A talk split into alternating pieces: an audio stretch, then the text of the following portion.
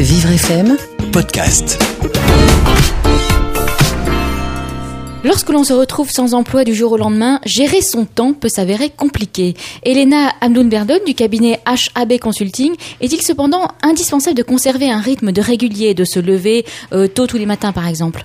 Absolument. À l'annonce de cette mauvaise nouvelle, on frémit. On peut se, euh, on peut se sentir déprimé et avoir l'impression de ne pas connaître la solution pour sortir de ce cercle infernal. Il est vrai qu'il est difficile de rebondir quand on a l'impression que la terre s'écroule un peu sous nos pieds. Il faut éviter de conserver ses idées noires et surtout cesser de se dévaloriser car cela ne fait qu'accentuer sa démotivation. Il faut organiser comme un plan d'attaque.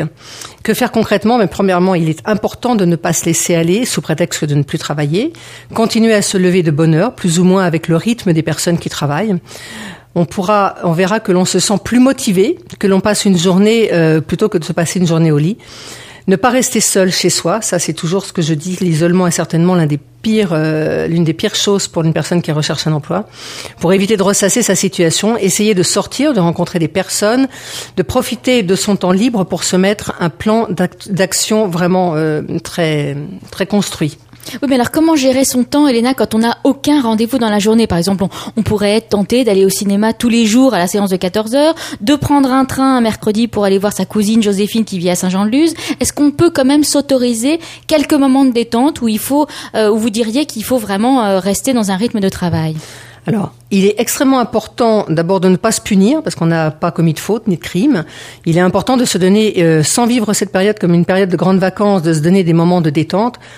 On verra quand même très vite que lorsqu'on recherche de façon active un emploi, on a un emploi du temps très vite chargé, puisque même que lorsqu'on n'a pas de rendez-vous, il y a tous les jours des choses à aller voir sur Internet, des relances à faire, un suivi, des candidatures envoyées, des réseaux éventuellement à, à contacter ou à relancer. Donc le temps est quand même assez vite pris.